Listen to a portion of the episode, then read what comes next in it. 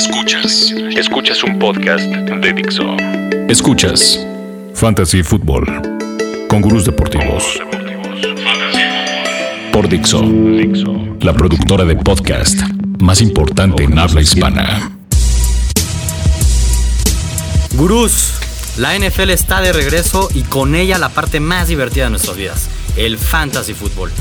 Hoy empezamos nuestro primer podcast enfocado al 100% en fantasy football y antes que nada dejen que nos presentemos. Rodrigo, ¿cómo estás? Emocionadísimo, como dices, gracias a Dios está de regreso la NFL y sobre todo el fantasy football. Por fin le voy a dedicar mis 5 horas diarias al fantasy. ¿Cinco horas? Hijo, Oh, me parece man. que te quedaste corto, sí, no mucho más, es una adicción. Pero venga, mi nombre es, eh, también me presento, Sebastián Ardura. Pero no perdamos más el tiempo, vamos con el mejor análisis previo al inicio de la temporada. Te late, Rodrigo, si empezamos analizando un poco del draft y todo lo que necesitan saber para que empiecen sus ligas con el pie derecho. Exacto, como dices, estamos en Draft Week y pues, nosotros ya tuvimos nuestro draft con todos nuestros amigos y obviamente pues yo fui el ganador, ¿no? Por favor, no digas tonterías, seamos serios, Rodrigo. Tu coreback es Carlson Palmer. Claro, Carlos Palmer la va a romper en toda la temporada, ya vas a ver, vamos a hablar de él en unos minutos.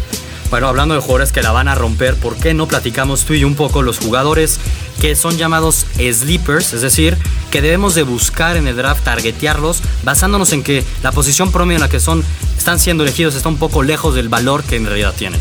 Si quieres empezamos con corebacks, ya que hablabas de Carson Palmer. Correcto. Para mí el sleeper número uno de corebacks es el coreback de mis Dolphins, Ryan Tannehill, quitándome la camiseta de verdad. Ryan Tannehill hoy en día está siendo seleccionado como el coreback 9, el año pasado fue el 8, y para este año, además de que trajeron nuevas armas hechas a su medida que ayudan a tener yardas después del catch, está en su segundo año al frente de la ofensiva de Bill Lazor y cuarto año.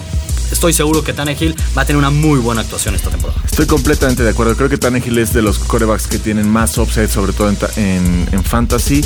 Y creo que si lo tomas, como dices, coreback 9, te puede dar un top 5 sin lugar a dudas. Pero pues a mí me encanta mucho más la estrategia que, en mis drafts siempre yo voy por corebacks en las últimas rondas, en las 2, en la 13. Cu- ¿Dónde es co- como puedo encontrar el mejor valor? Yo veo a dos corebacks. Como lo dije, Carson Palmer es uno.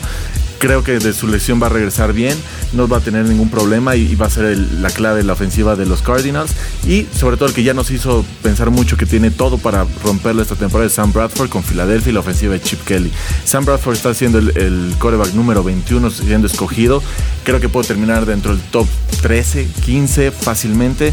Y si lo tomamos en una ronda 13, creo que es el mejor valor que, valor que puedes tener por un coreback. Sí, de acuerdo con Sam Bradford y sobre todo en una ofensiva tan amigable para el quarterback como es la de Chip Kelly. Aunque hay que tener cuidado también con las lesiones, ¿no? Hablábamos de Carson Palmer, cómo se le cayó la temporada al mismo equipo de cierta manera por su lesión. Con Bradford puede pasar lo mismo. Los Rams nos pueden explicar un poco sobre eso, ¿no? Sí, son dos corebacks que tienen mucho riesgo, pero te pueden dar mucho valor al final del día. De acuerdo. Corredor, ¿cuál corredor te gusta? El corredor Mighty Mouse, el que me hizo campeón hace 2-3 años, Doug Martin. Doug Martin que regresa después libre de todas, sus lesiones, que ya sabemos que va a ser el caballo número uno en Tampa Bay. Ahorita está siendo tomado como el running back número 37, cuando hace 3 años fue de los top 5, top 10 r- running backs que hubo.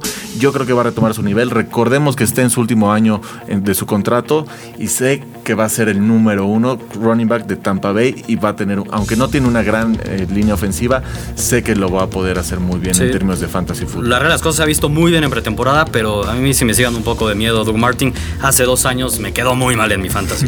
Otro corredor que me encanta y muchos de ustedes probablemente han oído hablar ya mucho de él en la pretemporada es Amir Abdullah de Lions. Hoy en día está siendo seleccionado como el cor- corredor número 34. Me parece una broma de mal gusto, ya que ha demostrado su tremendo talento, verticalidad, velocidad, explosividad. Es un jugador muy completo este novato. De hecho, Caldwell, el entrenador de los Lions, no se ha atrevido a confirmar que, que Joaquín Bell es- va a ser el corredor titular y los rumores ya apuntan a que Amir Abdullah va a ser el corredor titular y Joaquín Bell solamente lo usarían en el goal line. Sí, como supimos desde que fue drafteado Abdullah, sabíamos que iba a ser el corredor número uno al final de la temporada. Al parecer todo esto va a ser que se va a adelantar y va a ser desde la, de la semana uno. Creo que es imp- muy importante, muy importante que vayan por Abdullah en unas rondas medias. De acuerdo. Sí, una Es ronda gran 6, steal. 5 y bastantes. Una de esas después de estas noticias de que posiblemente sea el número uno. Un wide receiver que me encanta y hablando un poco de Carlson Palmer y basándonos en que estuviera sano al menos lo máximo que se puede en esta temporada y no se nos caiga como la mitad del año pasado es John Brown. John Brown entra a su segundo año, en su primer año ya nos dieron muestras cuando estaba sano Palmer de unos bombazos que sorprendieron a todo el mundo. Y esa sinergia que existe entre ellos dos quedó demostrada de igual manera, ya que no fue Larry Fitzgerald ni Michael Floyd el wide receiver que más buscó Carson Palmer el año pasado, sino fue John Brown. Así es, mucho de lo que yo tengo mi, mi sleeper como coreback a Carson Palmer es que sé que John Brown va a ser su, su wide receiver número uno y sé que es con el que va a buscar los pases largos y sé que es donde vamos a hacer los puntos realmente importantes. En Increíble que seleccionan a 35 wide receivers antes. Increíble. No lo entiendo. Increíble. Inclusive a Fitzgerald y... Antes muchas personas. Increíble. ¿Qué wide receiver te gusta? yo para mí a mí pues, obviamente el de mis Ravens, el señor Steve Smith. ¿Sigue ¿no? jugando NFL? Steve Claro que Smith? sigue jugando. Ya anunció que este es su último año en, en la NFL y sabemos que se va a retirar como los grandes. Sabemos que él le encanta callar bocas y más que nada es la única opción que tiene Flaco. ¿Quién le va a lanzar Flaco si no es Steve Smith? El año pasado ya demostró que puede ser top wide receiver. Es, ahorita fue, quedó dentro de los top 20. Este año yo creo que tiene el mismo talento y ahorita lo están agarrando como el wide receiver 31. Yo creo que puedes tener un gran valor tomando a Steve Smith. De acuerdo, sí, sin Torrey Smith, sin un tight end confiable, estoy de acuerdo contigo. Por más que tenga ya más de 35 años, Stevie Smith sigue siendo confiable y la única opción para Joe Flaco. Es correcto. Hablando de ends, a mí un end que me gusta y tampoco entiendo cómo están siendo seleccionados antes que él, otros 17 tight ends, es Kyle Rudolph de los Vikings. Muchos esperan esta temporada de Teddy Bridgewater. Se esperaba para muchas personas poco el año pasado, sobrepasó las expectativas. Este año se espera que puede llevar a los Vikings a los playoffs y una pieza fundamental para ello es Kyle Rudolph. En los primeros partidos de pretemporada se ha demostrado esa sinergia que está entre ellos dos. ¿no? Sí, yo creo que el Reno y Bridgewater van a ser una gran dupla, sobre todo en la zona roja. De acuerdo. ¿Qué otro end a ti? A mí el que me encanta, sobre todo como, como lo dije ahorita en la zona roja, y que van a ser una gran mancuerna por su veteranía y el- su conocimiento del juego, es Owen Daniels. La dupla que va a hacer con Peyton Manning, yo creo que en zona roja va a ser la diferencia de todo Denver. Se van a olvidar de cualquier end que haya tenido, o sea, Julius Thomas, quien sea. Owen Daniels hoy en día va a ser la, el- la opción número uno de Peyton Manning En Red Sox. en Red Zone, Sí, de acuerdo. definitivamente. De acuerdo. Ya solamente nos faltaría comentar el detalle de los kickers y las defensas, que es muy importante que en su draft no hagan, no se emocionen y vayan por la defensa de los Seahawks en la ronda 11, en la ronda 12, ni por la de su equipo, no lo hagan. Regla número uno del draft en las rondas 14 y 15. Kickers defensa y kicker. defensas. De kickers, sabemos que son personas, pero no vamos a analizarlos de fondo. No hace falta. Lo que sí son las defensas. A mí la de mis Dolphins también me encanta. Con la llegada de Sue vamos a tener una línea defensiva realmente de pesadilla para las ofensivas. Que se cuide por favor Tom Brady. Porque al lado de Cam Wake, Oliver Vernon y Erlen Mitchell van a presionar y vamos a tener una cantidad de sacks impresionantes. Además, los primeros ocho partidos de los Dolphins, realmente revísenlos en el calendario, son muy sencillos. Así que pueden empezar a ganar sus ligas, aunque no lo crean, en mucho gracias a una defensiva con la de los Dolphins. Si crees que la, tu defensa de los Dolphins va a tener muchas sacks, ¿qué tal la de mis Ravens?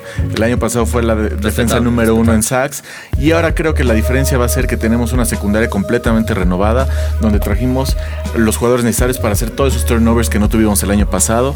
Yo espero ver más intercepciones y más regresos a, a anotaciones, lo cual va a dar muchísimos puntos a la defensa de los Ravens. Además que ya sabemos que tenemos las sacks que va a tener Dumerville y Sox. Yo creo que los Ravens puede ser un muy fuerte. Vamos este a ver qué tanto extrañan a Angata, sobre todo frenando la corrida. Quiero ver eso. Pero bueno, ya hablamos de los jugadores llamados sleepers que pueden sorprendernos. Ahora, Rodrigo, cuéntame tres jugadores que los tienes tachados en tu lista y que jamás seleccionarías en un draft. Ya hablamos de uno, es Jake Bell, ¿no? Jake Bell, este running back, realmente nunca pudo ser la opción número uno en Detroit. Este yo creo que va a ser su último año. No le gusta siempre ser el número dos. Y, y pues definitivamente ya se va a ver relegado. No lo vayan por él en el draft. Téngalo como una opción en las, en las rondas as- finales. Otro que yo creo que nunca me ha dado la confianza, no creo que sea un wide receiver que pueda ser elite, es Keenan Allen. Lo venden como elite, lo venden como tercera ronda, cuarta ronda. Yo no confío en él. Vimos lo que hizo el año pasado. Sé que tuvo varias lesiones, pero no creo que haya esa conexión entre Rivers y Keenan Allen, la cual no me encanta y yo siempre me he mantenido fuera de Keenan Allen. Y el otro que con jugador me encanta, pero este año no creo que sea la diferencia. ¿Por qué? Porque él es un experto corriendo rutas largas con pases largos, espectacular, nadie lo alcanza, es de Sean Jackson. Este año, su- ¿quién va a ser su coreback? Kirk Cousins. Kirk increíble. Cousins no tiene brazo. Él es, es un coreback que va a buscar otras opciones, jugadores más de posesión. Yo creo que le va a quitar la explosividad de, a Deshaun Jackson dentro de la ofensiva de, de los, de Washington, de los Redskins, por lo cual eh, también lo evitaría, lo evitaría. De acuerdo contigo, con Keenan Allen no estoy al 100% de acuerdo contigo. Tampoco me gustaría agarrarlo antes de una ronda 3 o 4. Pero recordemos su temporada como rookie. Fue el arma confiable, además de Antonio Gates, para Philip Rivers. Esta temporada, dime si no con qué otro wide receiver va a poder ir. No digan que Malcolm Floyd o Stevie Johnson. Yo veo a Keenan Allen, que ha estado bastante bien en los entrenamientos, según los reportes de San Diego.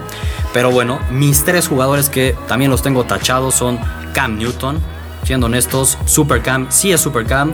A ver, por momentos es un fuera de serie. En Fantasy tiene el upside de que corre, pero simplemente no tiene a wide receivers. No tiene quién pasar. Kelvin Benjamin quedó fuera por el resto de la temporada. El año pasado sí nos demostró destellos el novato, pero es una pena para la ofensiva de Cam Newton que no lo va a tener. Así que solamente será con Greg Olsen, su tight. No, no me encanta Cam Newton, además de que veremos qué tanto se puede quedar 100% físicamente. Otro jugador que fue el que la rompió el año pasado y fue el jugador que más puntos hizo de Marco Murray. Todo mundo sabe que es un gran jugador, pero no esperen ni tantito lo que nos regaló el año pasado, ya que no estará con esa línea ofensiva de Dallas. Y en contra de eso, va a estar con, una, con un equipo de Filadelfia inundado de corredores. ¿no? El año pasado de Marco Murray tocó el balón 449 veces más o menos, es decir, casi 30 veces por partido, junto con Darrell Sproles y Ryan Matthews. En los Eagles jamás va a tener ese número de... Y es la ofensiva de Chikel y nunca sabemos qué va a pasar. Exacto. No, podemos confiar. Mucho riesgo para, agarrar- para seleccionar en la primera ronda o al principio de la segunda, como mucha gente lo hace. Es correcto. Otro, Sammy Watkins, o mejor dicho, cualquier wide receiver de los Bills de Buffalo, porque por más que confío en Rex Ryan, confío en él a la defensiva, no a la ofensiva, su coreback es Tyler Taylor. Por favor, un jugador de va a entrar a su quinto año con cero partidos en temporada regular, tiene dos pases de intercepción en pretemporada, cero touchdowns, correrá, correrá, pero no va a poder pasar, lo cual no vayan por ningún wide receiver de, de los Bills, por favor. Ahora, finalmente analicemos, Rodrigo, ¿cuál crees que debe ser el jugador considerado como el número uno de este draft para este año? El first overall pick. ¿Quién debe ser? Dos letras, AP. Adrian Peterson. El monstruo de que está de regreso después de un año que después de un año que tuvo que ser suspendido, lamentablemente. Pero sabemos que viene con sed de venganza, sabemos que viene a romperla, sabemos que como esa vez que tuvo su lesión hace dos años y tuvo una de las me- mejores temporadas que un running back ha visto, yo creo que vamos a ver algo parecido. No importa que tenga sus 30 años, yo sé que Adrian Peterson es una máquina y va a ser el mejor jugador de fantasy esta temporada.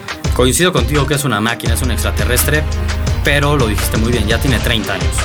Tengo mis dudas y lo que a mí me hace dudar más con mi primera selección por Adrian Peterson es el hecho de quién es su banca, es Matt Asiata. Matt Asiata lo vimos la temporada pasada y también a Jerick McKinnon. Realmente no van a poder eh, sobresalir como lo pueda hacer un Adrian Peterson. Sí existe ese riesgo que se lesione o que Adrian Peterson mentalmente no esté al 100%.